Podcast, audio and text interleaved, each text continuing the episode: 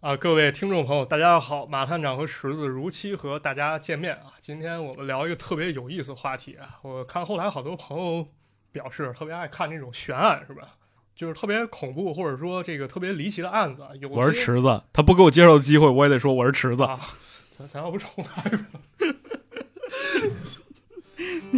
你着什么急呀、 Come gather round, people, wherever you roam, and admit that the waters around you have grown, and accept it that soon you'll be drenched to the bone. If your time to you is worth saving, then you better start swimming or you'll sink like a stone. For the times they are a changing.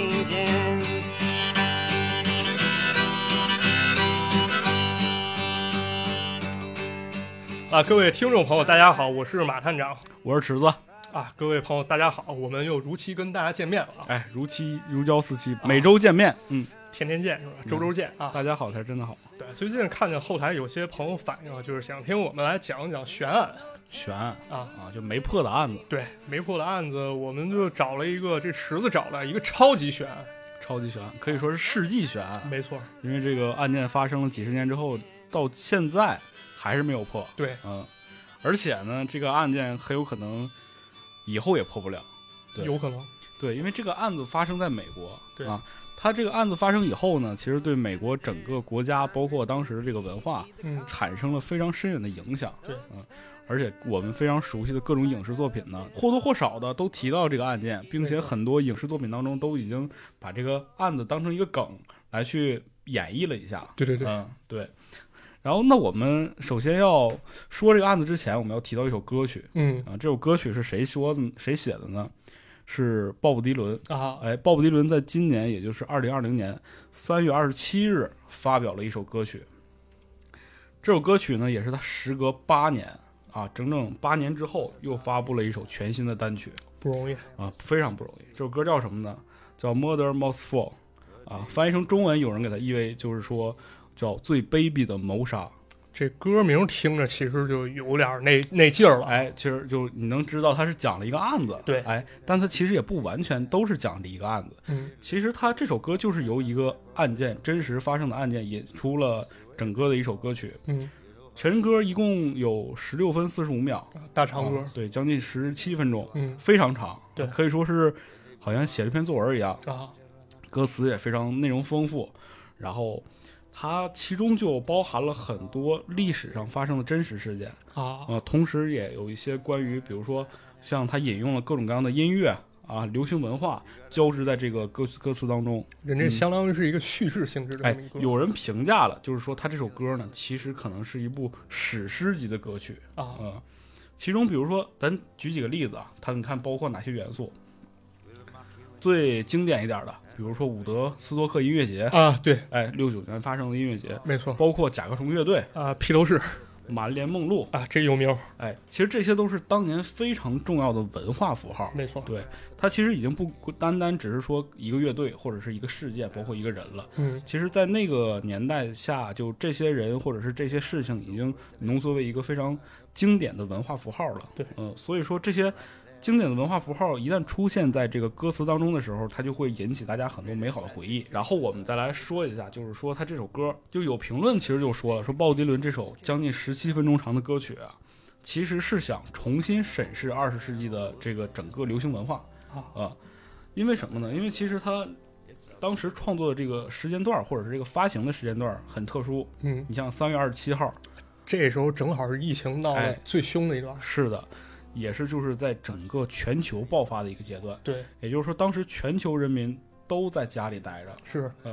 可能就是在家里待着的时候，大家伙儿也都有这个经历嘛，是吧？那段时间其实很苦闷。对，之前大家伙儿总开玩笑说这个，哎，我就想在家里待着。啊，但真就给你放那么一个假的时候，好像所有人都无所事事，特别难受。对啊你待不住了就。对，待不住了。鲍勃迪伦发这么一长的一首歌，其实他就是想表达什么呢？有人就是说，说他其实是想安慰当时在新冠疫情下整个全世界的人民，嗯，就觉得呃，曾经我们有那么辉煌的时代，对，这些人在，所以说我们就能把各种各样的困难都挺过去。对，哎，所以说这样一首歌曲，其实想唤醒大家的这个，就是曾经那些呃一起团结奋斗的一些经历或者是记忆吧。，对，一个集体记忆这么一性质。哎，是的，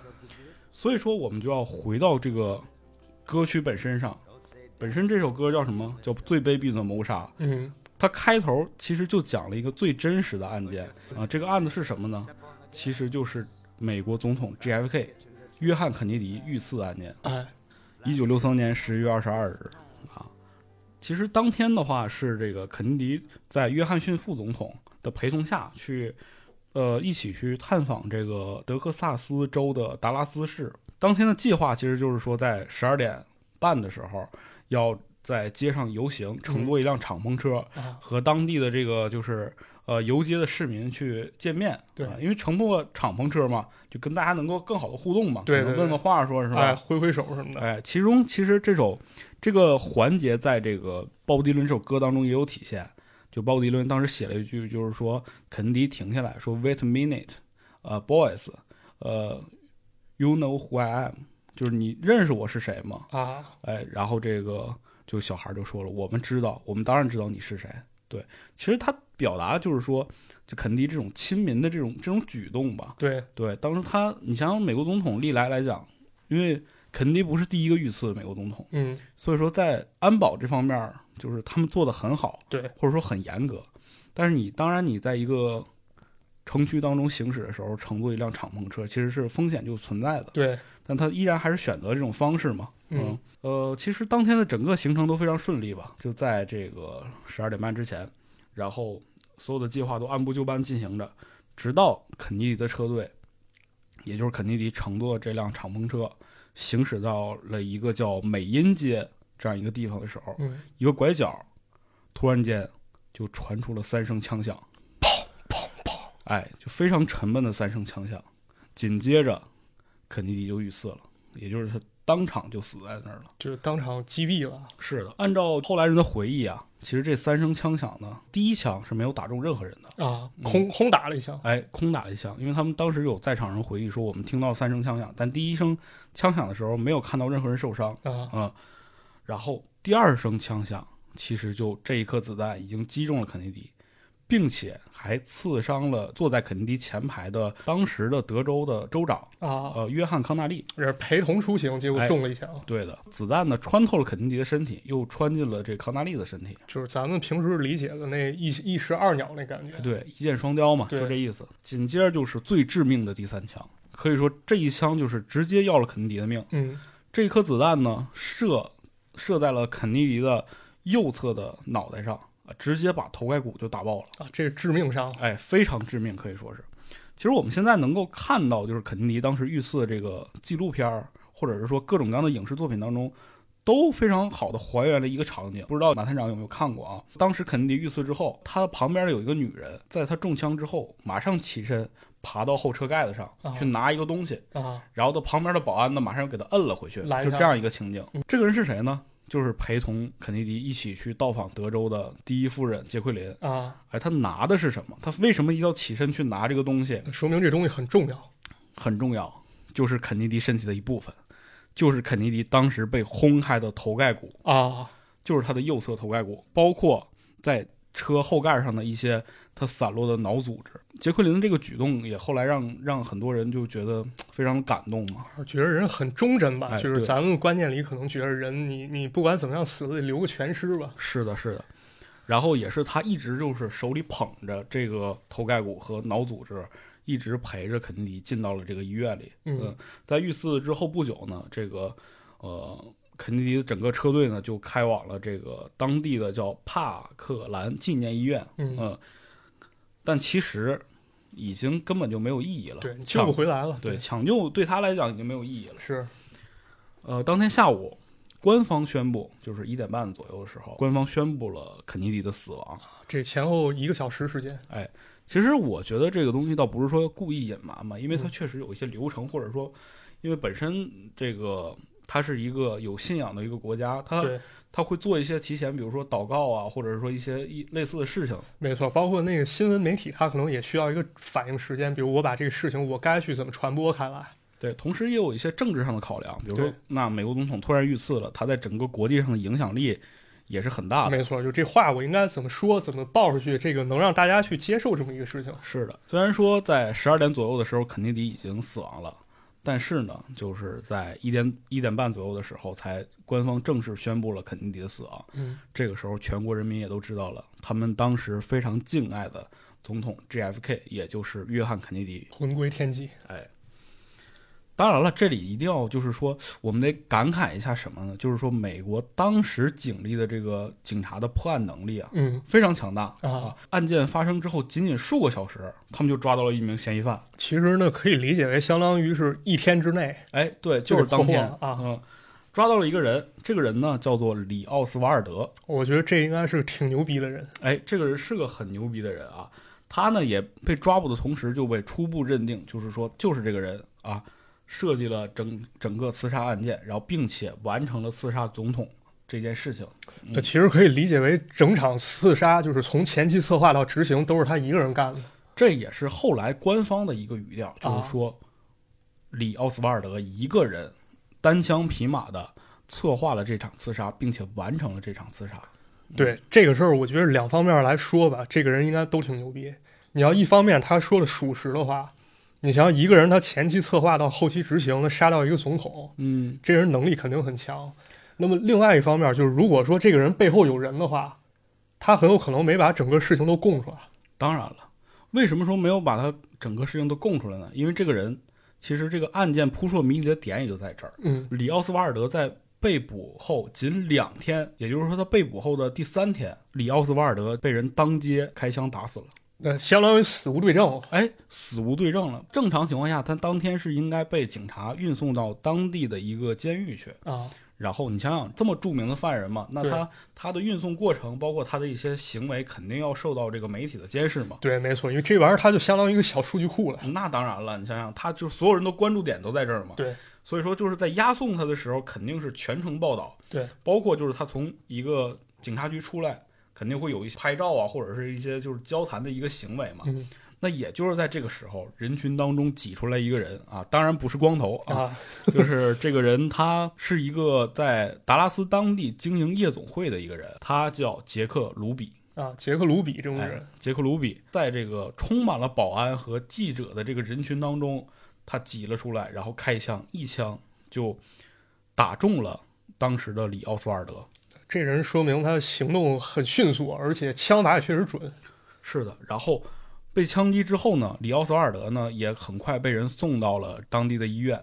哎，他被送到哪个医院了呢？就是两天之前，也是同样的时间段儿，一个叫肯尼迪的人在这里被宣地、啊，宣布死亡。就是一开始被刺杀以后送的那医院，刚好又把这个给收容了都是这个叫呃帕克兰纪念医院。啊。哎，当然了，里奥斯瓦尔德呢，命也没有那么好。他被开枪打中之后呢，很快也被官方宣布了这个死亡的消息啊，也就是说彻底的死无对证了。消息断了，哎，消息断了。嗯，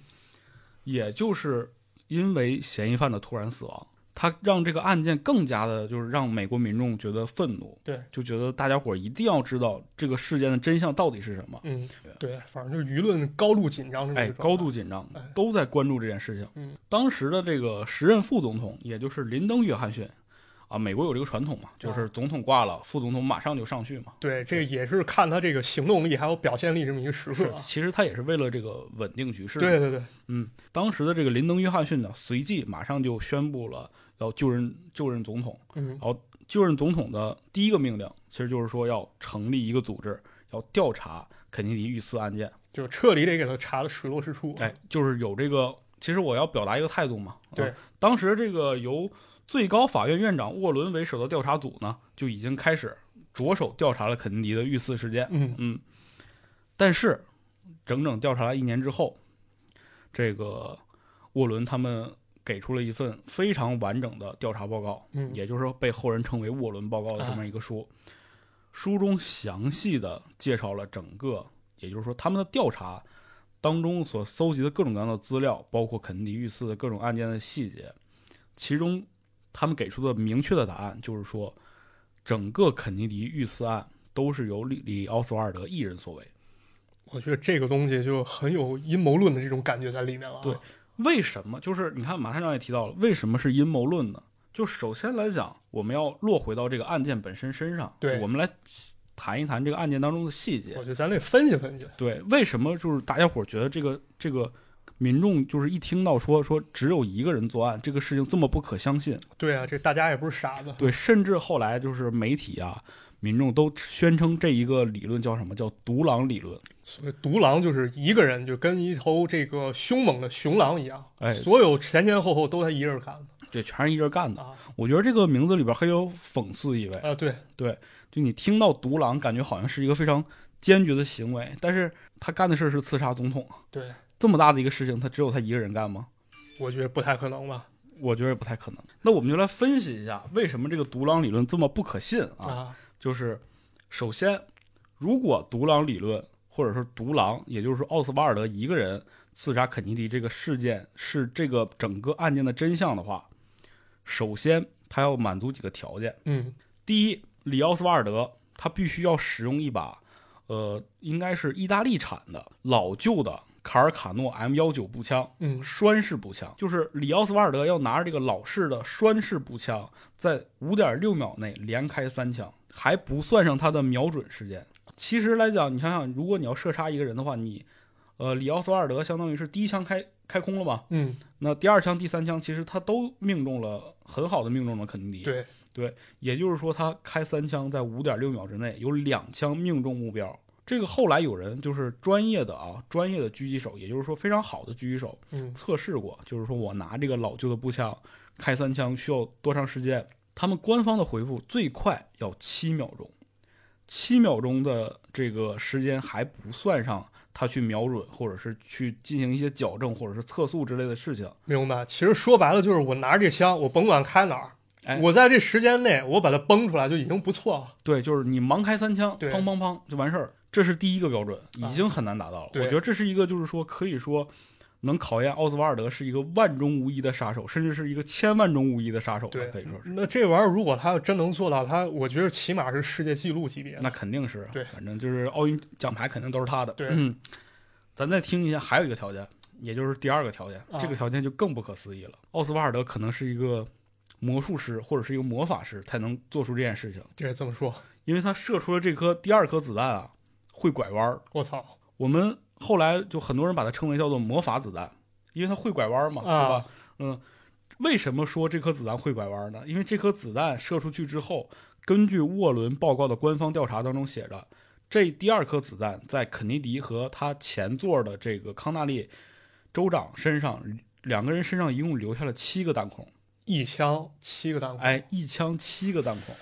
这七个弹孔都打哪儿了这就是魔法子弹神奇之处了嘛。啊？这里呢，就是要插一下，就是我要提到了一款游戏啊。这款游戏呢是二零零四年苏格兰的游戏公司 Traffic Games 推出的一个名叫《刺杀肯尼迪》重装的游戏。啊，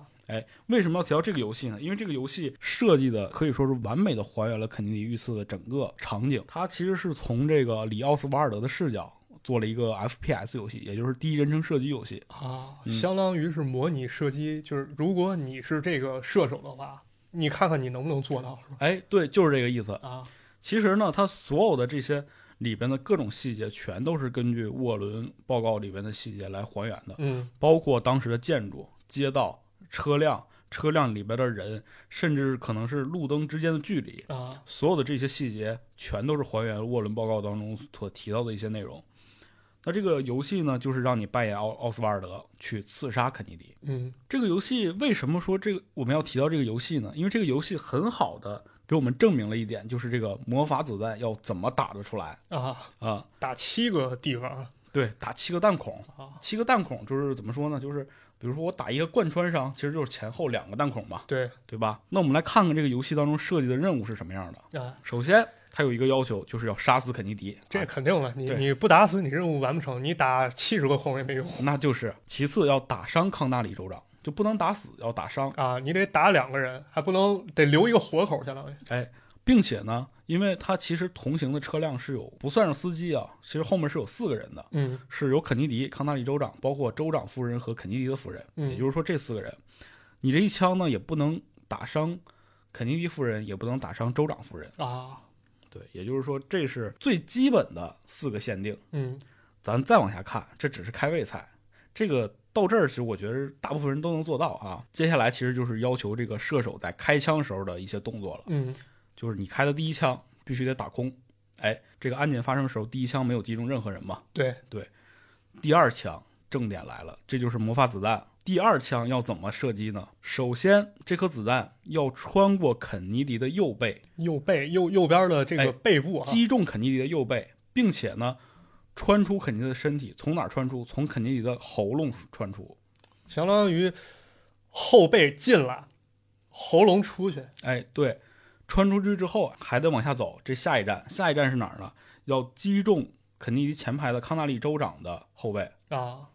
刺穿他。穿出康纳利呃州长的身体之后呢，要射穿康纳利州长的右前臂。这样就已经几个弹孔了，六个了。啊，首先呢，算一下啊，肯尼迪后背，背后一个，肯尼迪喉咙，喉咙一个，康纳利州长后背，这三个了，康纳利州长胸前。四个，康纳利州长的前臂，前臂五个，嗯然后你还得射出去，最后子弹要停留在哪儿？要停在康纳利州长的大腿里，我操，这就是七个弹孔。这样一枪打出七个弹孔，这这这就是这是他妈猫和老鼠里头我觉得比猫和老鼠还迷幻。啊，这七个弹孔打出之后，你才能证明你这第二枪是完美的。接下来就是第三个任务，也就是整个环节当中最重要的一些，就是第三枪。正好刺杀了哎，第三枪就是爆掉肯尼迪的头，把他的头盖骨崩碎。啊，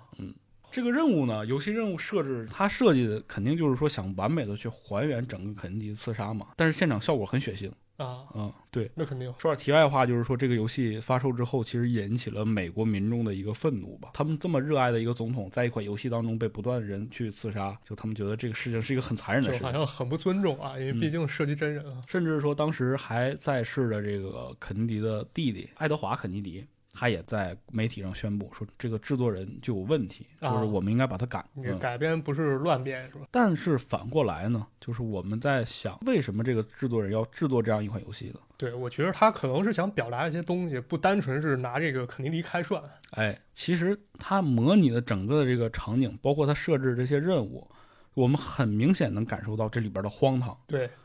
不可能完成。嗯甚至这个游戏有一个机制，就是说这个游戏必须联网玩儿，它有一个排行榜，啊，积分儿是一千分儿，哎，你就能得到榜首第一。呃，作者本人呢会给你十万块钱，啊，对相当于悬赏游戏了。对，悬赏游戏。其实它通过整个这样一个机制，包括排名也好，包括这个积分任务设置也好，它就是想告诉大家，这个事情没有人能做到。你这钱就甭想拿。甭管我把这个游戏做的多么的，是吧？多么的还原，多嗯么的模拟现实，但是你依旧完成不了这个任务。是，而且这还是光是游戏角度，你可以不停去使。但是美国人民都是反应慢半拍儿，就是他觉得这个制作人还是很很有问题嘛。啊，所以说，制作人除了在收到了不少网络暴力之外呢，他也真正的在现实生活当中收到了恐吓信，包括比如说刀片儿啊、子弹啊，或者是一些腐烂的动物尸体之类的。嗯啊人不乐意了，要要干他啊。对，在零四年年末的时候呢，因为这个游戏很火爆嘛，制作人叫呃科克·艾文也参加了 ABC 的一档就是新闻访谈节目。嗯这个主持人啊很直接，直接在这个节目上就问了，说你为什么要杀死肯尼迪？啊，这个问题很尖锐，对啊，说这这从何谈起啊？是啊，这个科克·艾文也很很无奈啊，他啊其实说我没有杀死肯尼迪。我在这款游戏之前，其实肯尼迪就已经被刺杀了。对，这这跟我没关系。我只是想用这段游戏呢，去还原那段历史。嗯，让人们知道这个案件当中问题都出现在哪里。对，哎你可以你自己亲自试试，你你要相信的话。当然了，后来科克艾文也取消了这个悬赏机制，嗯包括也把游戏免费了，啊，就是免费让大家开放去继续玩这款游戏。你起码这样名分上好像是就稍微好看一点吧。是的，是的。啊对。然后他也把这个游戏的所有的收入给了当时排名的第一名。当时排名的第一名是一个好像是一个十几岁的小孩儿，他当时已经打到了七百分儿，但是还差是三百分儿就是我觉得就是达不到啊、可能这七百分已经是他的幸运程度在那百分之八十左右了。对，那所以说咱可以这么理解，就不管游戏还是现实当中，这应该就是一个不可能完成的任务。这是这个游戏的事情啊。当然，这个这个作者在后来其实也被大家所理解嘛，嗯就他的这个想法，很多民众就是说通过这个他制作肯尼迪遇刺这个游戏，也希望他做一些其他类型的游戏，啊，比如说也是历史上的悬案。英国有一个非常受大家喜欢的王妃啊，戴安娜，戴安娜，戴安对娜，戴安娜王妃，戴安娜王妃的死亡呢也非常的离奇，对她整个事件发生的也非常突然嘛。对，所以说，哎，他很多人就给他写信说，你能不能再做一个游戏，是说这个模拟开车游戏。嗯 是的，模拟一下这个戴安娜死亡的整个。对，咱咱就是通过这个实景，咱再看一下，还原一下，就是这东西它到底有没有所谓蹊跷或者悬疑在里面。当然了，他后来其实这个制作人也离开了游戏行业，他现在去做 AR 或 VR 了。啊嗯，但是他这个精神其实能够被更多的人去理解了。对，我觉得人这做法挺好的，是吧？我并不是说所谓拿名人我去蹭人热度去开涮，哎，对我。我就是把这真实场景我模拟出来，你信或者不信，你可以试一试。然后呢，其实我们就要再说回这个整个的肯尼迪刺杀案件本身了。对嗯，其实你听完我讲述这个魔术子弹之后，你就知道了这个事情独狼理论有多么的不可信。这是一个很荒唐的事情。在这个官方的沃伦报告公开之后啊，很多觉得这个事件有疑点的人都去自己的着手开始调查这个肯尼迪遇刺案这件。还是这个民民间侦探团出动了、啊哎，是的，也因此呢，就是出版了很多就是这种畅销书啊，民众因为也对此很感兴趣嘛，对，层出不穷的、充满想象力的结论当中呢，有几个啊，比如说就是古巴政府，包括中央情报局 CIA，嗯，甚至说当时的副总统约翰逊，都被列为这个刺杀肯尼迪的这个重要怀疑对象。啊，嫌疑人，就是美国当时的政府也是迫于压力嘛，觉得这个谣言已经太多了，对，在这个七九年的时候又重新组织了一个调查组，就重新去否定了一些所谓的阴谋论的说法啊希望能够平息这个舆论。九二年的时候呢，美国国会通过了这个肯尼迪遇刺文件文献解密法，其实就是说，因为它本身来讲，整个调查案件当中有很多被官方保密的东西，啊，对，对，美国国会呢也希望能够在二零一七年十月二十七日前公开全部的涉密资料。是二零一七年嘛，二零一七年，就其实已经解密了。哎，对，其实我要说的就是这一点。其实大部分可以说百分之九十九的文件，关于肯尼迪遇刺案件当中的调查也好，或者是说一些走访记录，包括很多很多的细节，都已经被公开出来了。嗯，但是还有百分之一的信息没有被公开。哎，而那百分之一很有可能他为什么不公开呢？对啊，美国总统特朗普，哎，也就是现任总统啊，啊最近这个是吧，对对对，大选炒得很火热，这位、啊、是特朗普当时就颁布了一个法令，就是希望能够解封两千八百份关于肯尼迪遇刺案件当中的历史文件。啊，其实能理解，我觉得也算是一种政治手段吧，因为大家都好这个。对我我就搞个这个迎合迎合，当然，我觉得可能很大一部分程度也是好奇，啊他也想知道他也，想看，也、对啊也知道这咋回事嘛，我也都当学习 我学习，我都当上总统了，我还我还不能知道点国家秘密吗？是吧？你这要哪天我我也开个敞篷 车，就是啊，对啊，但是呢，因为就是说这个特朗普这一行为，马上就受到了，比如说这个美国中央情报局 CIA，包括联邦调查局在内，包括美国国务院以及多家机构的这个政府官员啊，去开始游说特朗普，啊，就是觉得说这个事情呢不能解密，人不干了啊，希望特朗普能够继续将部分文件保密。您三思啊嗯，您三思，但是、啊是吧？川宝嘛，啊那能三思吗？那肯定不哎，并不然，这次川宝还真就三思了一下啊。据这个白宫官员回应说，特朗普刚开始是并不太想听从这些人的建议的，啊，嗯，觉得这帮人就是扯淡啊，有什么不能公开这的？真没啥嘛。对我比谁都懂啊是吧？但是呢，就是这个特朗普在后来的他自己的这个工作的备忘录当中，其实写到了一句话，是这样说的：说我没有选择，至少在今天是这样的，我只能同意继续的去保密这些文件，好允许我的国家不会遭受不可逆的侵害。你看不可逆的侵害，你看人家措辞，是的，也是文化人嘛，对嗯所以说，就是尽管有特朗普这样一个大家伙儿觉得可能，哎更更更混不吝这么一个人疯狂哎对一个人，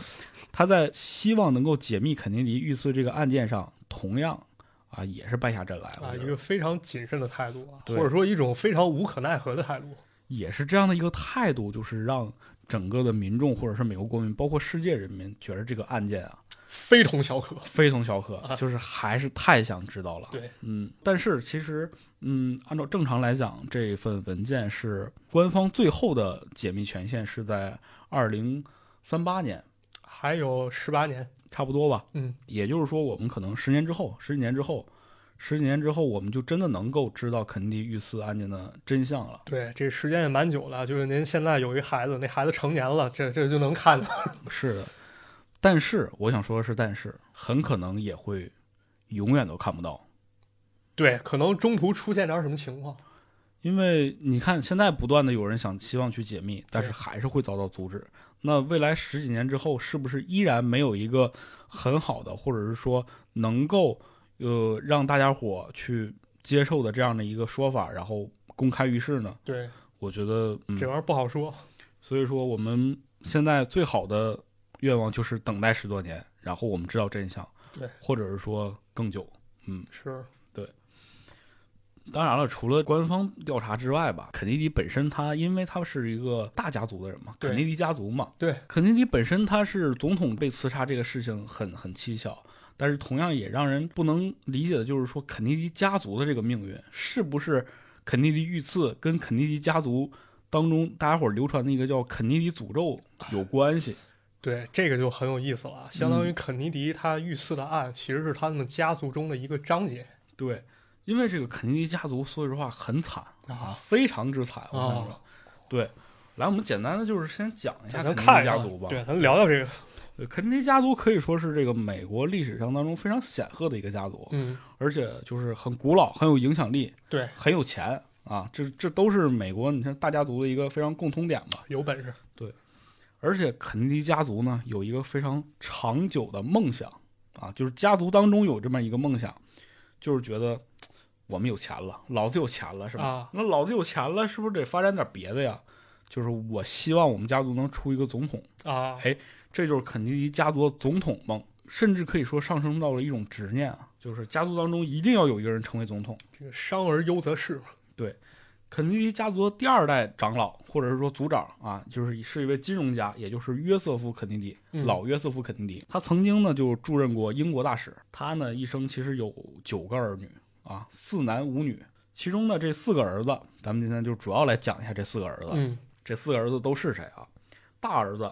小约瑟夫·肯尼迪，啊，哎，二儿子约翰·肯尼迪，也就是 JFK 啊、三儿子罗伯特·肯尼迪，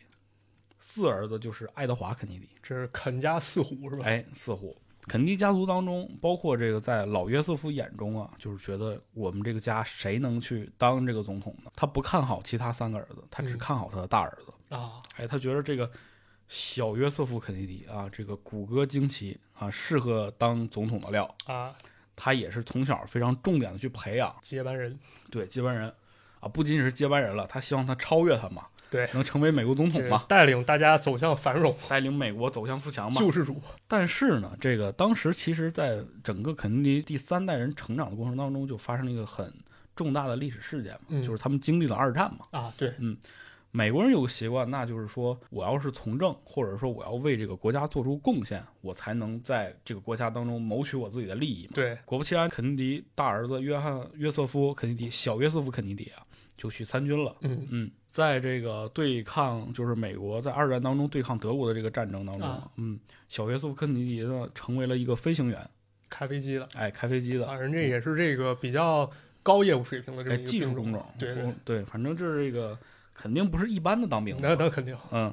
但是呢，其实这个厄运也就随之而来了，啊，也可以说就是肯尼迪家族的诅咒，也就是从这儿开始的。这是原点啊，对，一九四四年，这个约瑟夫·肯尼迪奉命去炸毁纳粹德国的一个飞弹发射架。这挺危险这任务，其实是挺危险的。你像炸飞弹发射架，万对哎万一这人是直 接 对抗是吧直接发射了怎么办？对是吧？嗯，在执行任务的时候呢，其实它并不是被击落的，它其实是因为驾驶的飞机呢出现了故障啊，直接在这个空中爆炸了。我操，这太惨了，他和他的这个副驾驶两个人直接就被炸得粉碎。那肯定那都没活口了，绝对哎，这也就是肯尼迪家族当中的大儿子约瑟夫·肯尼迪，这个小约瑟夫·肯尼迪啊这就此殒命了。最有潜最有潜力的这个，相当于是是没了啊，肯尼迪家族非常悲痛啊，肯定啊，那肯定，但是呢，这个毕竟这个总统梦嘛，在这儿就是大儿子死了，那就老二上呗那。再立一个其实老二呢，他从小其实身体不太好，虚，呃，不仅仅是虚，就是各方面的疾病，包括他这个精神状态。他本来呢，就是说他其实是不打算就是想要去竞选总统的，啊，他想当个作家。嗯，你就这个搞搞这个比较雅的这个职业就完事儿了啊，家里又对有钱，肯尼迪自己就说过这样一段话，就是说我的哥哥约瑟夫呢是家庭当中啊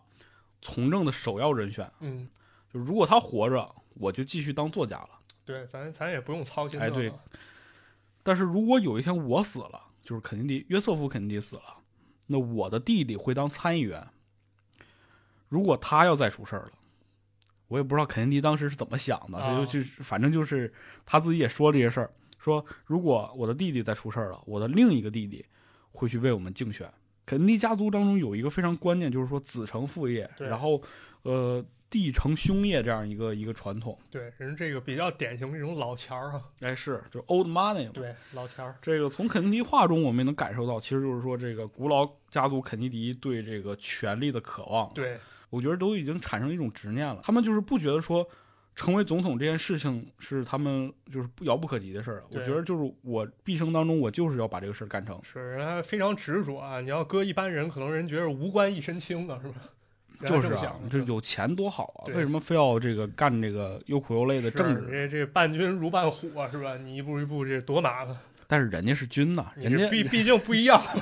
人家要当的是军呢。对，我觉得可能另一方面来讲，就是说，因为对这个权力的极致追求啊，嗯也让肯尼迪家族就是说陷入到这种无止境的黑暗当中。没错，一九六三年十一月二十二日，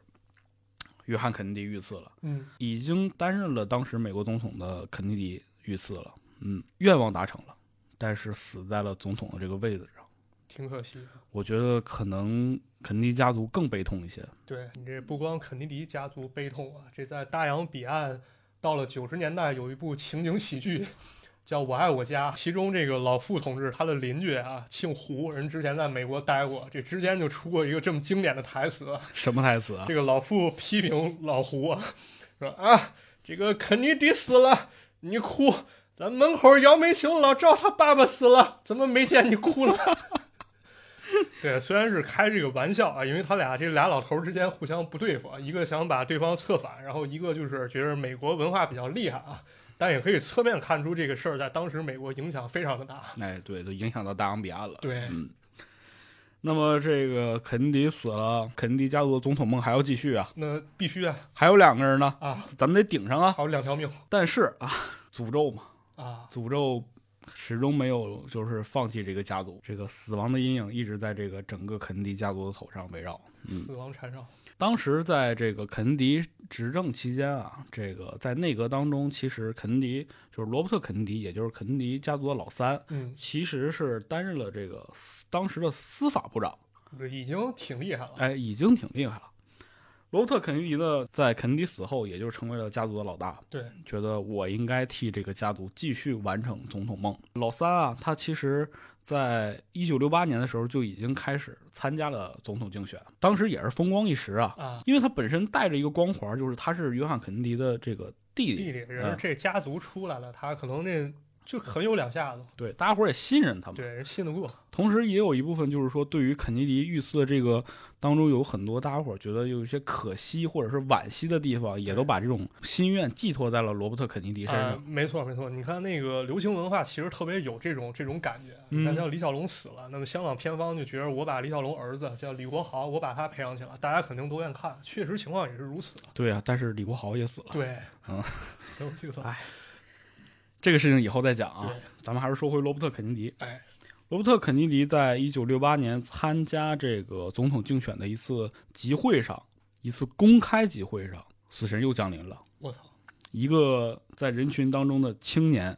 对着他的头部直接开了一枪，又是以这种枪击的方式啊，哎，又是一个枪击，罗伯特当场就死了。也是当场毙命。嗯，可能也是死在医院，但是这个整个的细节呢，也也不可深究，反正对嗯，死了三个人了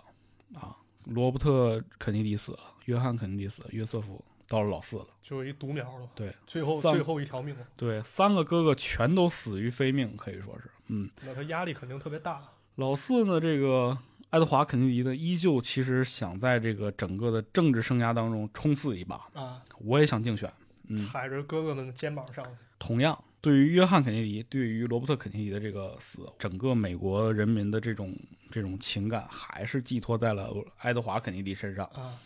爱德华·肯尼迪呢，其实也是受到了大家的关注，嗯，并且很多人觉得就是说，这个他非常有能成为总统的潜质。对，在一九六九年的时候呢，其实爱德华·肯尼迪已经成为了这个参议院民主党的副领袖，嗯嗯，并且呢，他已经表达这个说我会在一九七二年成为总统的候选人，嗯啊，，我要参与这次竞选。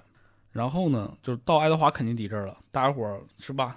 底下也觉得说这个又要发生什么事儿了这吗？一定要保护好但其实爱德华·肯尼迪并没有死于非命。啊，嗯，他其实是在晚年的时候死于一场癌症嗯啊，有慢性病，啊嗯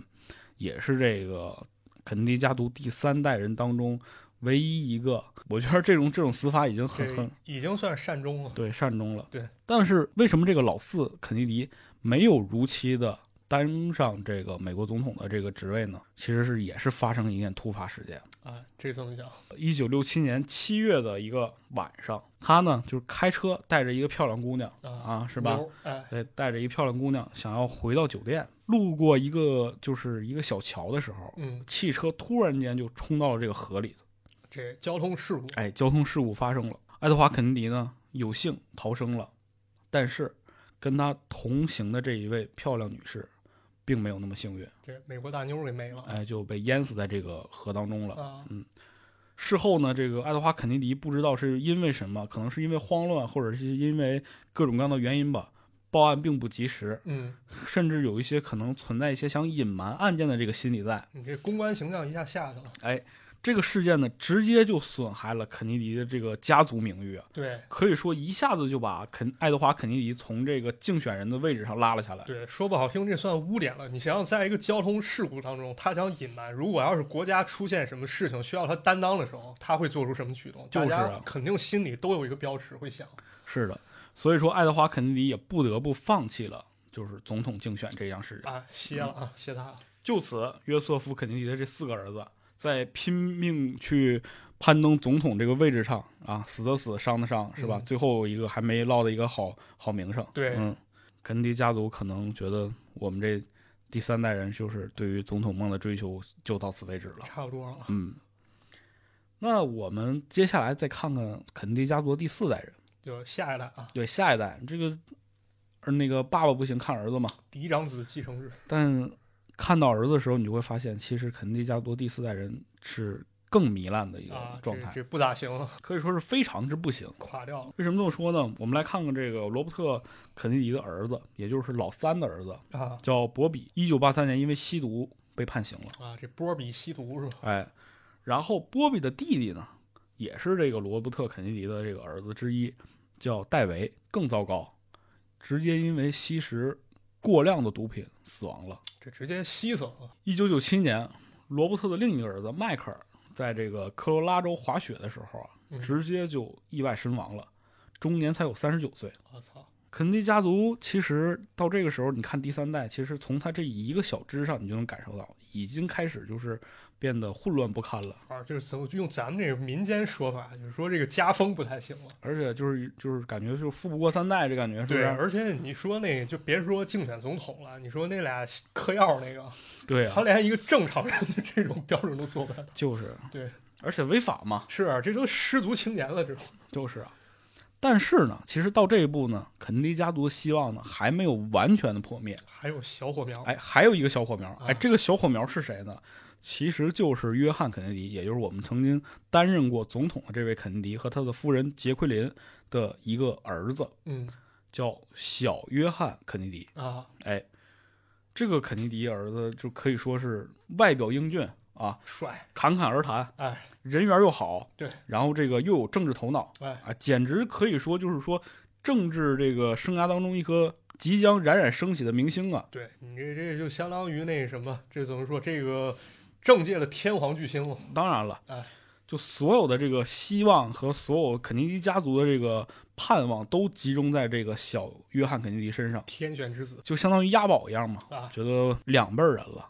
怎么着也该有一个能够拿得出手的东西了。差不多点儿了，是吧？嗯哎，甚至呢，就是当时其实民众也觉得，就是说，只要他参与竞选，那肯定就是所向披靡，啊，那跟咱他们能够去抗衡的人简直就是少之又少。然而呢，肯尼迪家族这个诅咒再一次出现在了小约瑟夫·肯尼迪身上。嗯，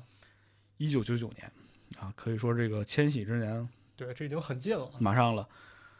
小约翰·肯尼迪因为乘坐自己的私人飞机坠海，不幸去世了。啊，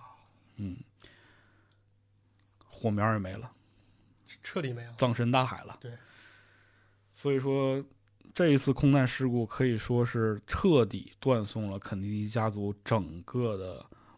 家族命运的希望。相当于灭顶之灾。当然了，关于这个肯尼迪家族的诅咒啊，民间有一个说法，就是说你身为肯尼迪家族的一员，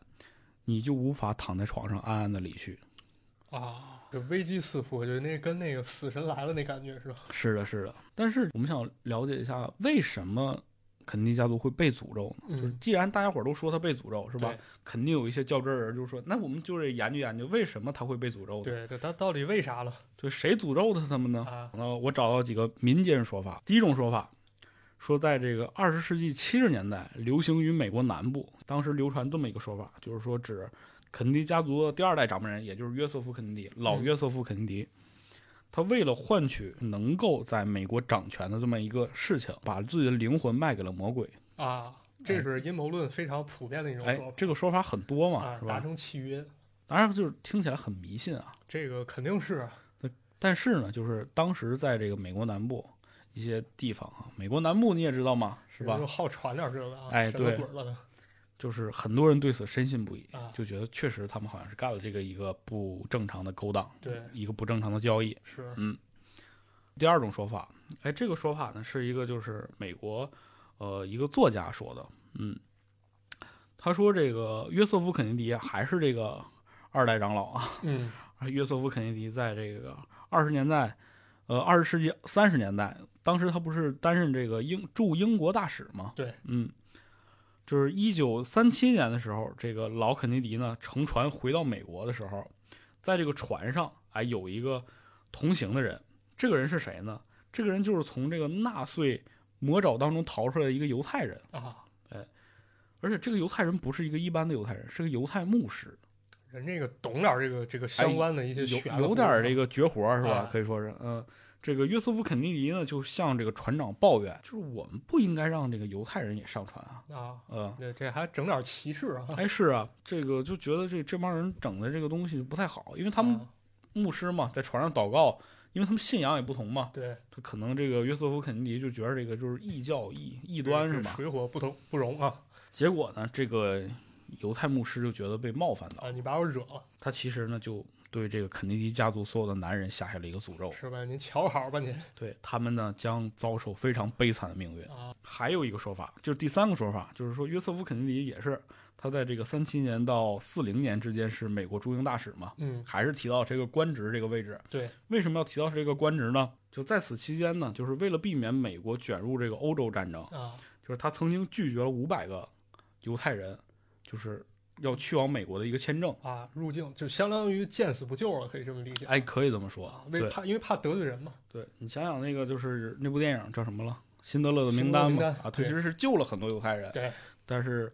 呃，如果按照这么说来讲，其实约瑟夫·肯尼迪其实相当于是没有拯救这些，甚至说把他们往火坑里推了一把。是，其实你相当于不愿意跟人结仇结怨了，哎，就对是了，相当于这个睁只眼闭只眼就把人给拒绝了吧？嗯，也就是说，当他四零年回到美国的时候呢，其实说，呃，这个肯尼迪的诅咒就开始了。生效了哎，这个诅咒是哪儿来的呢？其实就是这帮没有当时被他签发。呃，签证的这些犹太人发出的诅咒，啊，这其实是肯尼迪约瑟夫·肯尼迪的报应。啊嗯，但事实上呢，其实美国就也有这么多好信儿的人嘛，他们其实也做了一些调研。嗯从约翰肯尼迪开始，约翰肯尼迪本身他有这个药物滥用，包括他其实本身他的这个注意力和他本人的精神状态很有问题。啊，其实当后人很多人去测试他的基因的时候，就发现他有一段基因其实是发生了改变的。啊啊，，这一段基因其实在整个肯尼迪家族当中都会有这么一个遗传反应。嗯也就是说，这些人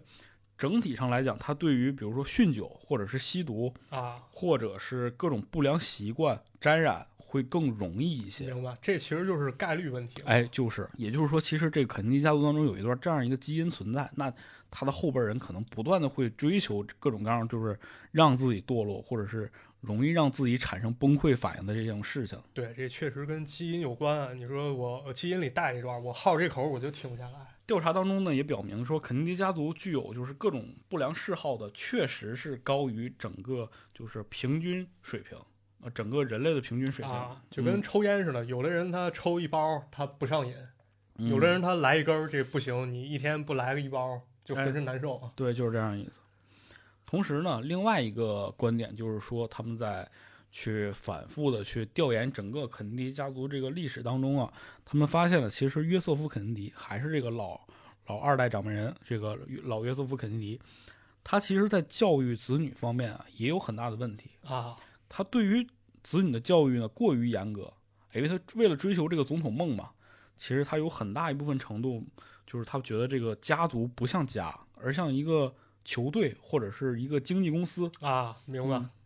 他一直希望能够把自己的这些儿子啊，这些优秀的产品推销出去，这就是希望上这去个了对社会能够接纳他们，然后能够成为美国总统。嗯，其实，在这种就是高强度的这种压迫下，每个人其实都会有一些不良的反应。那肯定的，这这还是当总统啊，这不是平时上班。你说咱们平时九九六，有时候心里就觉得不行了。是的，而且其实他经常会在各种就他这些孩子的身边就是喋喋不休啊说你这应该这么这么干，你应该那么那么干。对对，而且这角色吧，他还不像咱理解老板。你说咱在职场上受点委屈，咱还有家里嗯人，对，他们没法儿，他们这玩意儿老板就是他 爹。也就是说，约瑟夫肯尼迪在不断的去压迫他们的孩子，目的也只有一个，就是希望这些孩子能够在整个的社会的这个竞争当中能够领先别人一步。对我觉得跟现在很多家长这个教育心理很像吧。虎爸，狼 爸，所以说呢，我们抛开就是就是那些所谓的就是呃牧师的诅咒也好，或者是犹太人的诅咒也好，包括甚至说灵魂交易也好啊，对这些不太靠谱的说法之外前，后套的。嗯，从这些所谓的科学调研当中，我们也能体会到，其实肯尼迪家族这个命运啊，也是因为这个老约瑟夫·肯尼迪的教育方式，包括他们本身携带这个基因，驱使他们会产生一些和我们普通人或者是正常人不太一样的东西。对，这是一个非常综合复合的这么一个一个导向啊。当然，我觉得它也有一部分倒推的这个这种感觉在有里边我基因吧，就是它发生了这个事儿，然后咱去分析。这个我觉得其实挺普遍的吧，嗯就这事儿一旦发生了，你随便找点原因，好像都能说得通。哎，就是这样哦对吧。那么说完肯尼迪家族诅咒了，我们其实就是想来聊聊肯尼迪，约翰·肯尼迪，也就是 JFK，哎，为什么美国人民那么喜欢肯尼迪？对，这人儿他到底有啥忒厉害的地方啊？就是啊，就是他哪儿迷人呢？啊，首先他长得帅吗？还还真就挺帅的。挺帅，非常帅，嗯，年轻吗？很年哎很年轻，轻。四十三岁就已经进入了白宫，可以说是最年轻的美国总统。对，嗯，就是当时呢，美国总统竞选一开始吧，他可能是通过收音机等传统方式，他去进行一个竞选。哎，但是在肯尼迪竞选的时候，很不巧，电视登场了。是的，然后当时麦克卢汉就预言，当时年轻、自信、帅气的这个肯尼迪在演讲，一定能够击败这个看着又丑陋又老奸巨猾的这个尼克松。尼克松。对，哎，对，大家伙儿可以搜一下这个尼克松和肯尼迪的照片对儿。这演讲，一个他妈长得跟复活节岛石像似的，一个特别帅，操 对，肯尼迪的出现可以说是在美国政坛上的一股清流，啊！对对他给美国人民就是一种焕然一新的感觉。对，咱之前没见过这这样事儿，就对总统他能这样就像马探长刚才说的，就是在这个一九六零年九月二十六日晚，芝加哥 CBS 的这个演播室里，对就是进行了这样可以说是美国历史上第一次这个电视辩论对，这俩人对练，直播嘛。哎，嗯，当这个画面一出现的时候，在这个灰色的舞台灯光下，身穿了一身浅色西服的尼克松，马上就化成了一个非常模糊的人影。而这个就是非常精神、非常抖擞的肯尼迪呢，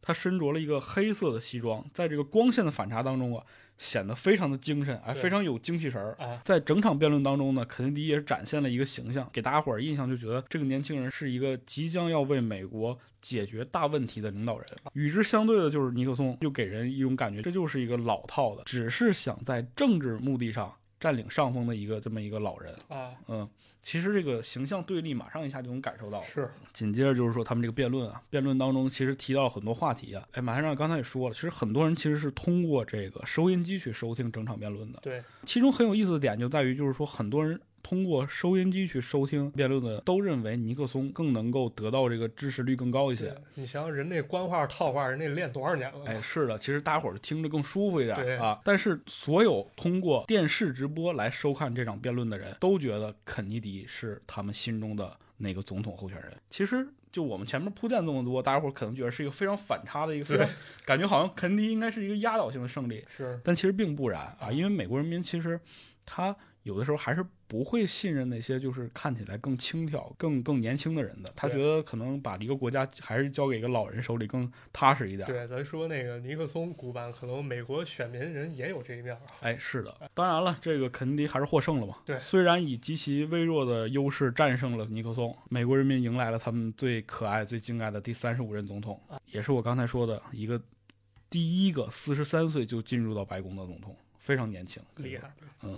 然后呢，就是肯尼迪非常精彩的这个就职演讲啊，其中有一句话让我非常印象深刻。这句话是怎么说的呢？我给大家念一下，就是说，不要问国家能为你做什么，啊！而要问你能为这个国家做些什么。这其实也挺有自信的啊，就是作为一个新人，其实对于选民啊，或者对于民众能说这么一句话，起码你必须得大家都认这个人，是你才的有资格讲这话啊。那我们接下来再继续聊聊，就是说，除了他个人的思想之外啊，他在政绩上有什么成就？嗯，为什么他得到人民喜爱？肯定也是因为他做了一些实事儿嘛。对你不能光说不练啊，哎，对，肯德基肯肯肯肯尼迪在任期间啊，我今天他妈说太多了，肯德基就肯尼迪、约翰肯尼迪、罗伯特肯尼迪、爱德华肯尼迪，我现在就是肯尼迪三个字儿已经粘在我嘴上了，都快。肯德基嗯， 肯尼迪在任期间啊，就是这个，他其实是非常大力的去推动民权运动，啊包括比如说这个种族歧视问题啊，包括这个女性受歧视问题啊，啊，他其实都是有在关注这些问题的。对，那其实他就和很多当年的这些政客不太一样，就视角不太一样。嗯，其实政客更希望能够从国家层次，因为毕竟美国还是一个以白人居多的一个国家嘛，对，他更希望能够得到这些白人的支持。没错，就是历来都是拉一拨人打另一拨人嘛。哎，对，其实肯尼迪更多的去想重视这些所谓的这个歧视问题和啊民权问题。对，嗯，有一个很好的例子，就是说在这个一九六二年，美国有一个黑人学生叫这詹姆斯，呃，莫瑞德斯。啊就虽然他宪法当中规定了说学校不允许说把那那个黑人学生和白人学生分开，嗯，但其实很多地方还是会有一些歧视或者是种族隔离的这种这种规则在。当时这个黑人学生他其实就是想去这个密西西比州的一个大学上课，嗯，但是呢，在校内的这些白人学生就疯狂的阻挠，瞧不起人家瞧不起，啊，甚至不是瞧不起，我觉得种族歧视绝对不是一个瞧不起这么一人个可简能单就的概对念你。直接有伤害了。对对对，然后肯尼迪就知道这个事情了嘛，他当时就做出了一个决定，肯尼迪当时派了四百名法警。啊，以及三千名士兵就去现场维护，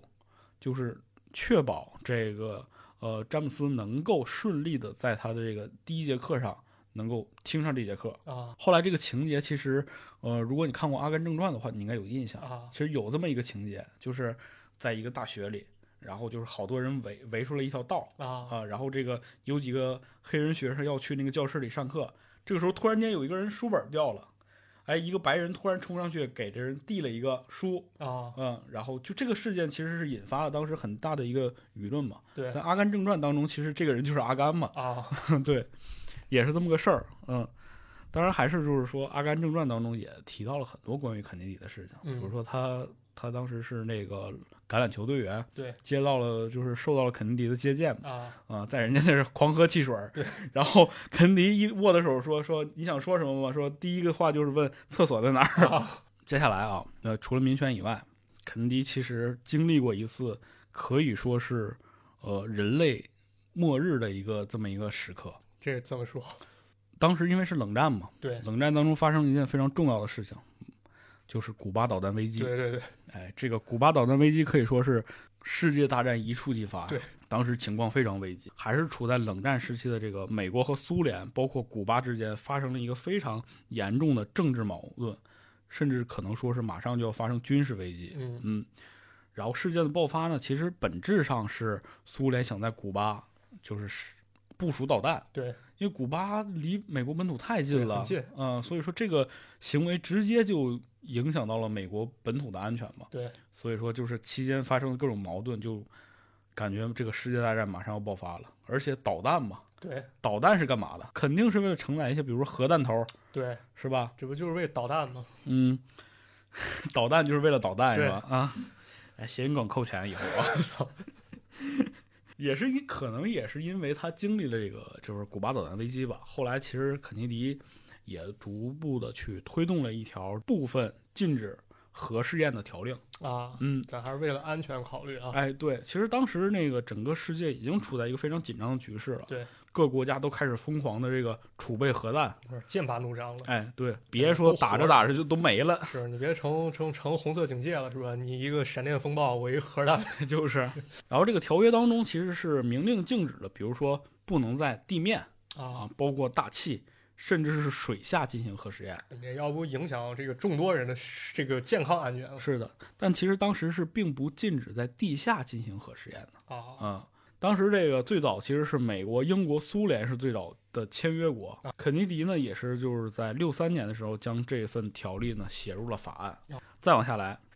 其实就到了一个又是一个演讲啊，我非常其实非常喜欢演讲。啊，然后这个这个演讲也非常著名，是发生在西柏林。他去到访西柏林的时候，在西柏林的广场上发表了这样一个演讲。嗯这个演讲为什么著名呢？因为当时其实德国在战后之后被一分为二嘛。对。那其实，在这个一分为二的德国当中，就存在了很多矛盾。嗯一九六三年六月二十六日，美国总统这个当时的美国总统约瑟夫·肯尼迪呢，其实在这个西柏林演讲当中说了一句名言，啊，后来就直接用这句话来贯彻这一次演讲。这种句对这句话叫什么呢？叫“我是柏林人啊，”。为什么这么说呢？其实当时这个柏林墙已经开始建造了，对嗯，已经就是有很多很多就是潜在的因素存在了。然后呢，就是柏林墙本身来讲，它就是一个深意在嘛，嗯就是它其实是划分了一道阵营的。对嗯，肯尼迪当时想说这句话，也是想表达，就是说我们是西柏林是自由的，但在所谓相对而言的那个东柏林是什么样的呢？嗯嗯，我觉得柏林墙的修建，其实我们不能感触太多，但是对于那些就是曾经冒死跨越那条生死线的那些东柏林人对，往西边跑的人，更能理解吧？哎嗯，这个原话当中是这么说的，其实后来有人翻译了一下，就是肯尼迪这样说：说两千年前最自豪的是什么？我可以说出是我是罗马公民，啊，哎，这是两千年前。对在今天的自由世界里，最自豪的句子是什么？就是我是柏林人。啊，所有自由人无论生活在哪里，都是柏林的公民。因此，身为自由人，我以我是柏林人而感到自豪。这说的好，这个嗯，当然了，我们还要再往下看，肯尼迪还有一个非常非常让整个全人类激动人心的决定，这个是什么呢？就是正好也是这两天这个嫦娥嫦娥五号是吧？呃对又啊又升空了哎又要登月了。对嗯，这个事情呢也跟登月有关，啊，就是肯尼迪非常大力的支持美国在太空竞赛当中取得胜利。啊，这个厉害，这个肯尼迪希望能够在太空竞赛当中保持胜利，以让美国能够取得科技在整个全球领先当中就是一个非常重要的筹码。对，嗯你这话语权嘛，肯尼迪于一九六二年九月十二日在这个莱斯大学发表了一个演讲，当中也说了一句非常有名的话，就是说我们现在选择登月，或者是做任何事情，不是因为他们容易，而是因为他们充满挑战。啊，嗯，非常激励人的话。对，挑战嘛对，你可以就是我，我其实引用了今天引用了很多肯尼迪的原话，你你能感受到这个人其实口才非常好。很会说话，对，因为他曾经也说过，我想当一个作家嘛。对而且他其实他的思想也非常的先进嘛。是嗯，就我们可以从这个就是他支持太空竞赛当中，我们能看到肯尼迪其实是一个非常追求挑战的人。嗯嗯，当然了，肯尼迪他自己并没有亲眼看到美国人民登上这个月球的那一瞬间。啊嗯，在一九六九年七月二十日，也就是说肯尼迪遇刺后的六年多，阿波罗十一号成功登月。嗯这是我的一小步，却是人类的一大步。对嗯，就是从以上各种各样的这个肯尼迪的政策也好，或者说他所做的决定当中呢，我们还是能感受到他与很多这种老派政治家的理念是不相同的。对，而且他更看重民众的这种想法，没错，关注少数族裔啊，希望这个民权平等。嗯对，希望美国人民能够积极向上，就是也有一些反对声音在里面，但至少就是在表面上看来，我们能够知道肯尼迪他其实是一个能够做到言行之合一的一个人，对，说到做到，这就是他在自身方面能够受到这个美国人民喜爱的一个原因之一吧。对，嗯，当然了，就是能够得到这么大的一个支持度，或者是这么大的一个喜爱程度，还跟一个他很重要的人有关，啊这其实就是他的妻子杰奎琳。啊，杰奎琳呢，和很多第一夫人的形象完全不一样。嗯，很多第一夫人形象可能更多是依附在这个总统身边，对成为一个就是陪衬。她呢，就是很独立，而且呢，就是非常时尚，啊，穿着打扮非常的好这，个帅哥配美女有品位。啊，嗯、就是因为这些元素，也成为了肯尼迪就是在竞选或者说在政治生涯当中一个非常重要的战略合作伙伴。啊，对哎，你看那两口子都挺好，是吧？对啊，就选他俩，嗯，就是认识肯尼迪的时候呢，杰奎琳其实是个报社记者。肯尼迪当时是竞选议员，可以说当时肯尼迪呢就是前途一片光明。嗯，然后这个杰奎琳呢，当时也是非常出众啊，两人这个情投意合是吧？好是吧？嗯，最后俩人还是走到了一起啊，啊，结婚了。公众们就是为什么喜欢肯尼迪，也跟这个就是说，就是大家伙儿一直对这个总统夫人有好奇感有关吧？对啊，对，就我是发现确实是啊，好多特别关心这个哪儿哪儿皇室这个，呃，是的，是的，对，对，就是，而且肯尼迪自己也深知到这一点，就他很会利用这一点，就是啊说他，哎，大家伙儿可能对我这个漂亮媳妇儿感兴趣吧是？你你哎，好哪个我来哪儿对，那我怎么办呢？啊，有一个细节，比如说两人在乘车去往某地的时候，在这个华盛顿中心啊，嗯就是他会让司机把车里的灯点亮，啊，就路人就马上就能看出，哎，这哎是，你们往这儿瞧，哎哎，，对， 这一看就是，哎，这是总统，哎，总统啊夫人，哎呦，夫人不真错漂亮，是吧哎？他其实就是利用这一点，就是他会不断的让外界去曝光自己的夫人。啊，嗯这可以是小老板给媒体喂点料，是的，就是让这个杰奎琳去吸引更多人的注意。对嗯，包括就是说这个在竞选成功之后啊，啊呃，杰奎琳入驻白宫以后，他成立了白宫艺术委员会，啊主持去修整或者是重建整个的白宫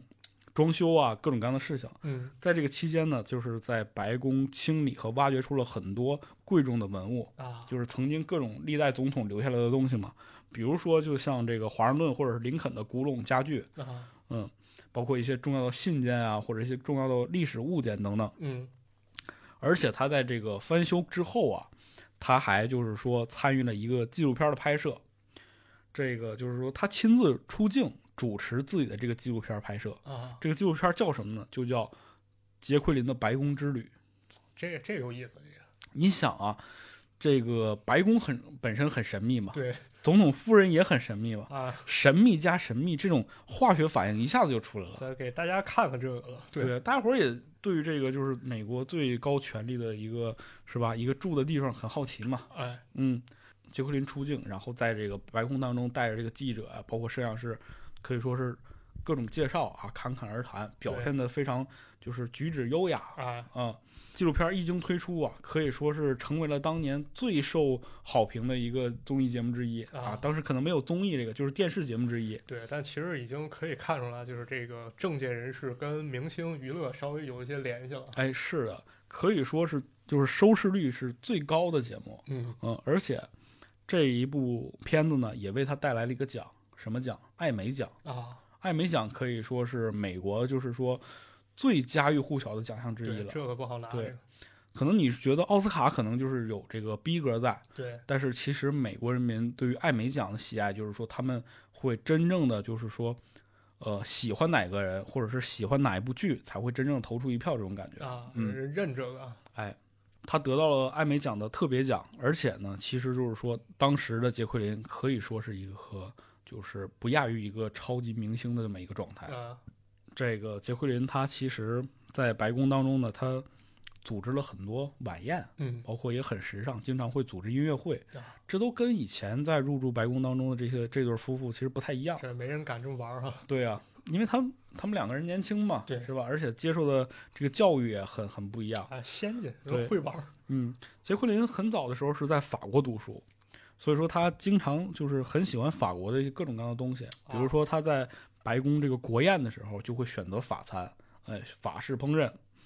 包括他这个就是因为时尚啊，对形象又出众，是吧？很多人拿他去跟这个奥黛丽·赫本去 对比，啊，嗯，这带明星了，相当于啊哎，对，而且他钟爱简单的设计，啊就是他会穿一些非常就是不那么浮夸的衣服，哎人家审美高级啊，然后他呢本身还会说法语、西班牙语啊，这这厉害意大利语，这是三国语言，包括英语嘛，啊是吧？他在跟这个法国当时的这个戴高乐总统，可以用流利的用法语交流，嗯，甚至可以和这个赫鲁晓夫谈笑风生。哇，这个啊这政可以啊，各国的政要啊，都被这个杰奎琳所就是说这个魅力所征服啊。啊，嗯，戴高乐当时就评价了，说杰奎琳女士对于法国历史的了解，远远要高于法国本土的妇 女。这可不，这给他戴上高帽，他还乐呢。戴高乐嘛，啊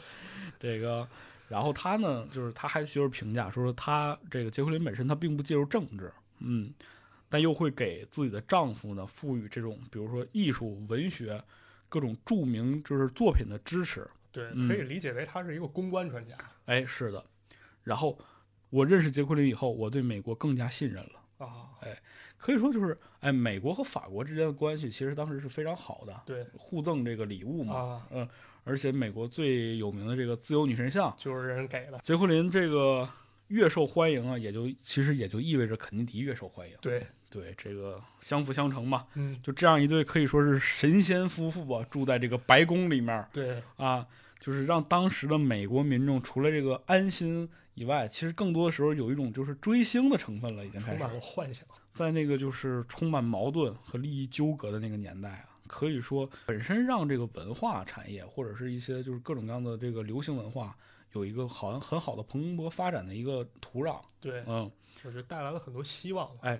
肯尼迪作为当时最有权力的人，可以说是最闪耀的人。对啊，但是他在最闪耀的时刻又突然的死亡了，可以说就这样一个死亡让他被烙印在了那个时刻。对，哎，所以说每当人们去回忆那个美好年代的时候，这个闪耀的这个符号是永远都避不开的。嗯，这也就是为什么后世不断的有人会提起肯尼迪，对，包括去翻拍他的故事。对，嗯，所以说呢，肯尼迪这个受到喜爱这件事情，我觉得就是，首先是他真的有个人魅力，啊同时呢，他也做出了一些事情，啊，贡献，并且呢，他身边的人也不断的去帮助他。没错嗯，几相加成，肯尼迪这三个字可以说是在美国历史上永远都不能被人忘记了。对，是流行文化中非常非常重要的一个符号。那我们就再往下延伸点儿，就嗯说点儿流行文化当中对于肯尼迪刺杀这个案件的演绎吧。哎，其实当时有个有一个说法，就是说你要是想当反派，必须得先杀肯尼迪。 啊，为什么这么说呢？啊，因为本身我非常喜欢这种各种漫改作品嘛，对比如说 DC、漫威，啊，是吧？呃，其实当中很多这个人物都跟肯尼迪有关系。嗯，我们举几个例子啊，比如说这个著名的 DC 漫画《守望者》当中，啊其实就、呃完美的演绎了刺杀肯尼迪的情节。嗯，嗯，他凶手是谁呢？凶手其实就是守望者之一笑匠。啊，哎，笑匠，笑匠虽然说是在这个守望者，虽然是一个就是英雄组织吧，正面形象嘛啊但是这个笑匠可以说是就是无恶不作，嗯，他其实是一个非常就是崇尚暴力，包括就是说他在漫画当中其实是参与了美国当时的越战的。啊，打打杀杀的，对，哎，在这个越战失败之后，美国人要撤撤离越南的时候，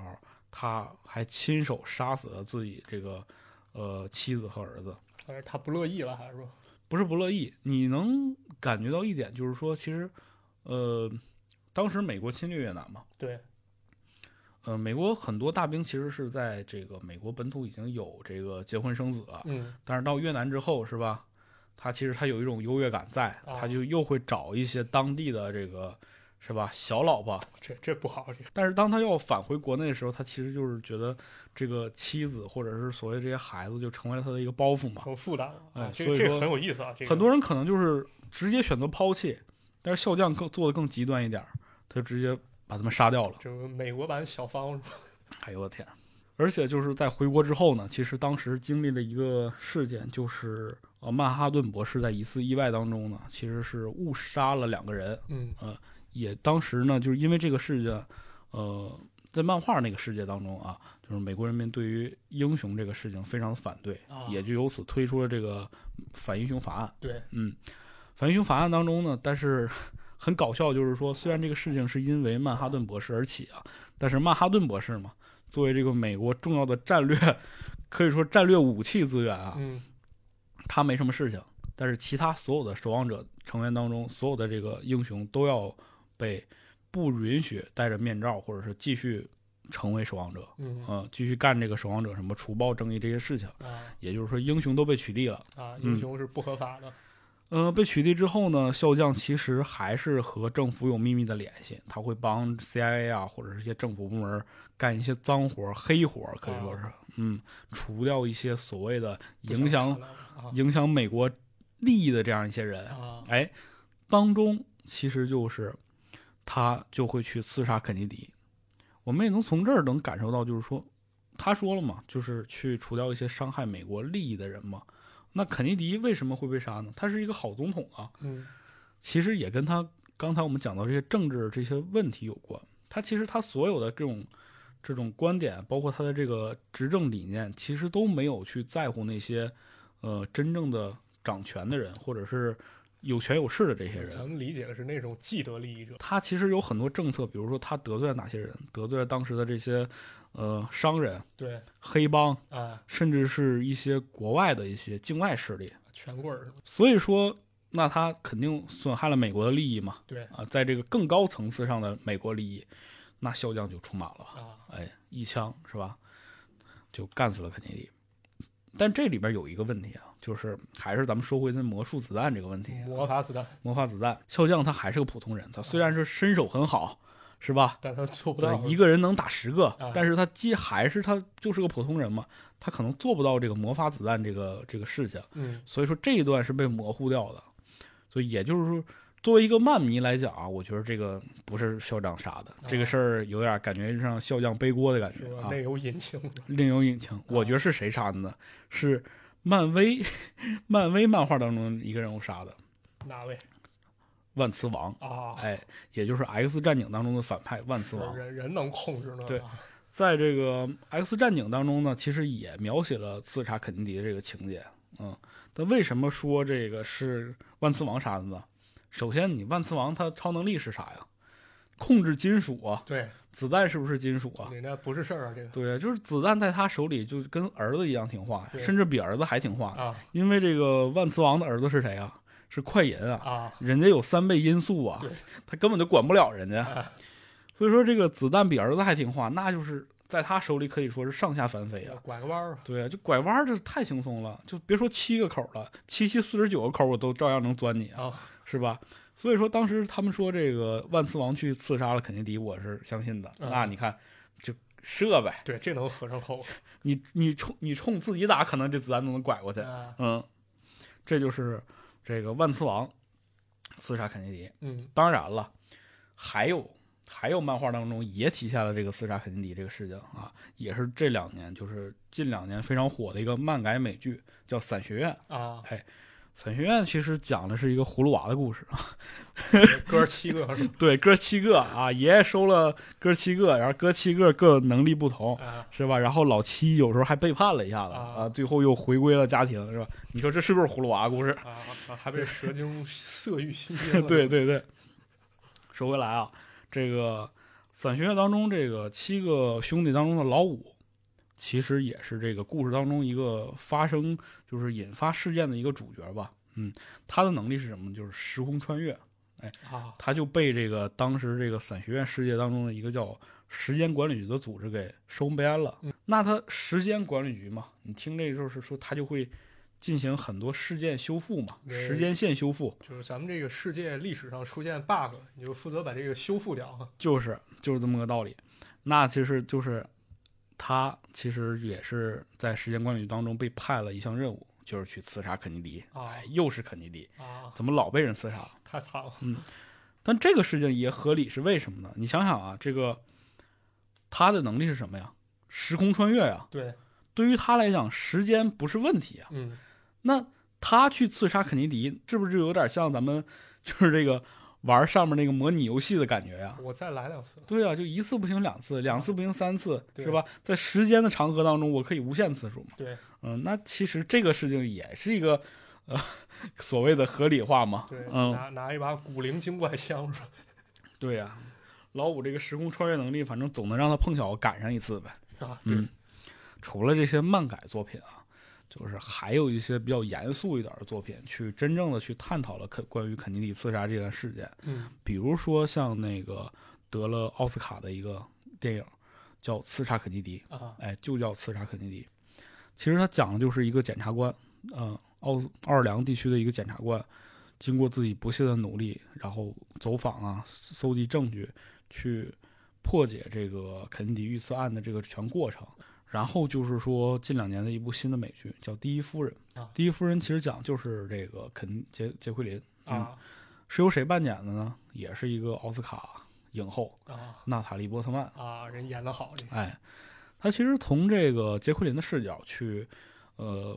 详细的表述了在刺杀后几天当中，就是整个第一夫人在面对媒体啊、面对家人啊各种各样的这个人群状态下的一个反应，这很细腻，这个非常细腻。其中有一个情节我记得非常清楚，就是说杰奎琳就跟他自己的孩子说：“说你的你们的爸爸其实是去天堂陪他了，陪你的啊哥哥了。呃委嗯婉的说法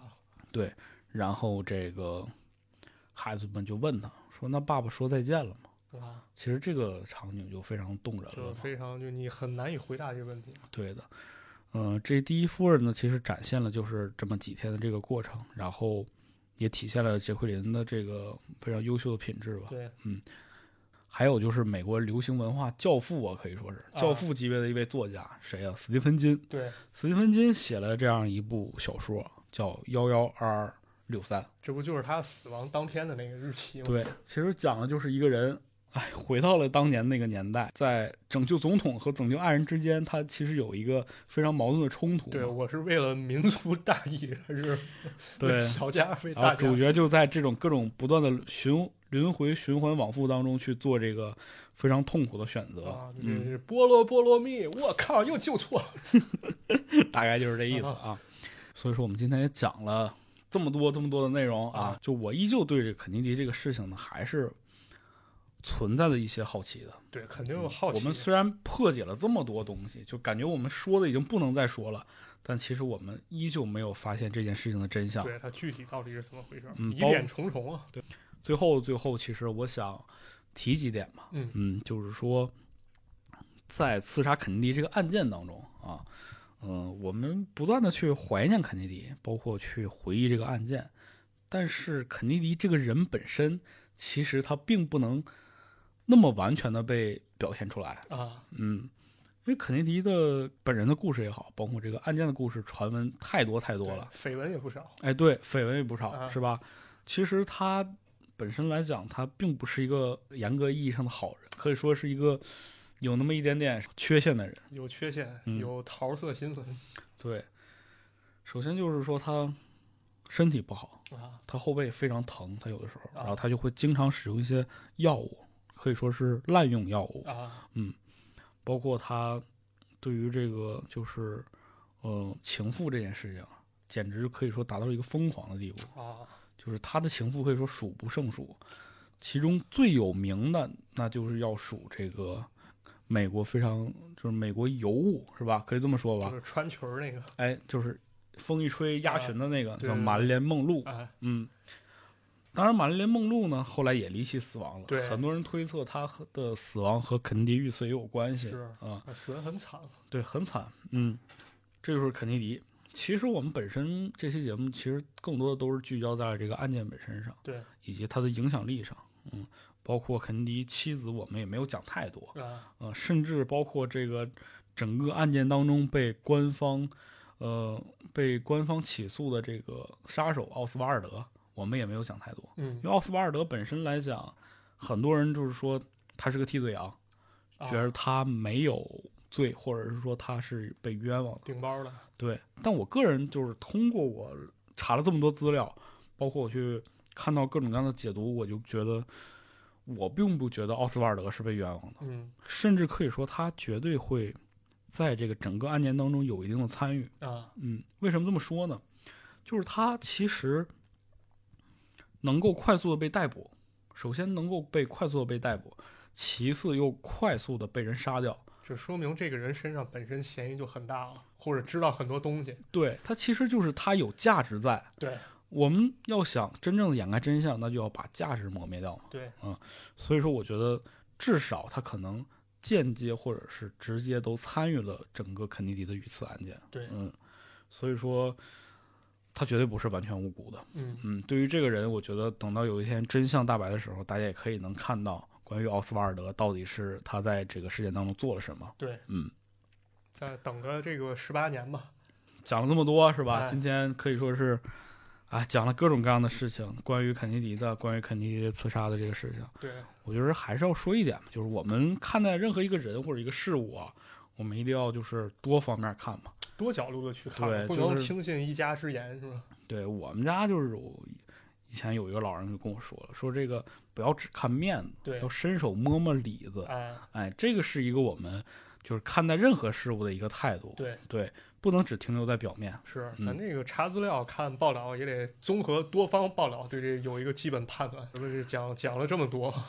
这么多有价值的东西，那呃并我觉得价值上来讲没有太多意义，但我觉得更多来讲就是大家伙儿听到这些事情，还是能够就是产生一些有意思的联想就吧是。有有些嗯兴趣是去继续去发掘的。比如说，我对这个枪案、这个凶手感兴趣，嗯，我可能后续对这方面多查点资料。哎，是的，啊，我可能对这个第一夫人感兴趣那啊，第一夫人听说要卖貂了，我对第一这夫人皮草是吧？对我对这个感兴趣，我可能接着去研究研究他这个纪录片儿，或者说他当时所做的这些文化事业。哎，是，所以说这期节目呢，其实也是呃从我们俩一个小小的一个想法上引出的。啊，就是说我们想带大家回顾一些在流行文化当中起到非常作用的历史或者是真实事件，对，名嗯场面，对名场面，哎，这些东西肯定会对这个流行文化有影响，对而且我们本身也就是喜欢流行文化。嗯，那我们想要更多的去了解流行文化的同时，就需要把这些真实的历史事件摆在前面，是吧？对让大家能看到。对嗯，那其实今天这期节目也差不多了，差不多了啊。嗯，然后也是希望大家能够喜欢这期节目。对，对感谢大家支持啊对，感谢大家支持，然后多评论，啊！多转发给你身边的朋友。对，嗯，我们现在节目呢也是在全平台上线啊、呃甭管你是在各什么平台吧，都可以收听到我们节目。啊，对，只要你搜索马探长和池子，我觉得你一定能找得到。马探长与池子啊，谢雨池子，嗯，行，行，哎那这期节目就先这样了，好，啊，感谢大家啊，嗯，拜拜。拜拜。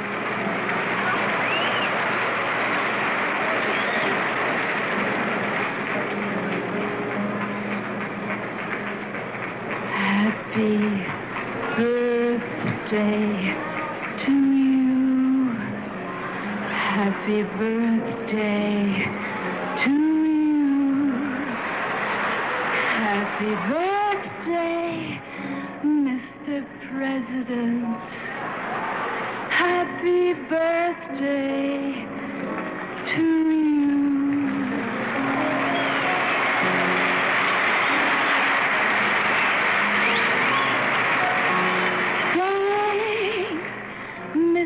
President, for all the things you've done, the battles that you've won, the way you deal with U.S. Steel and our problems by the ton. We thank you so much. Everybody, happy birthday!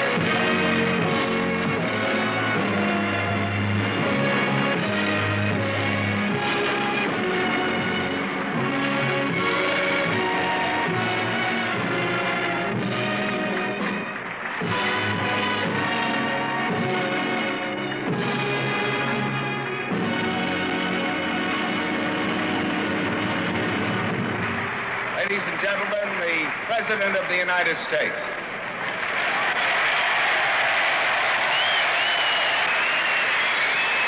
Thank you.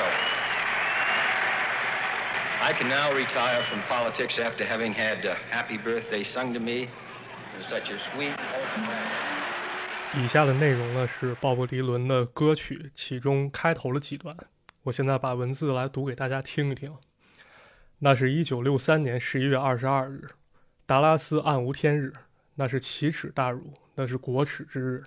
肯尼迪总统神采奕奕，十一月二十二日生死皆相异。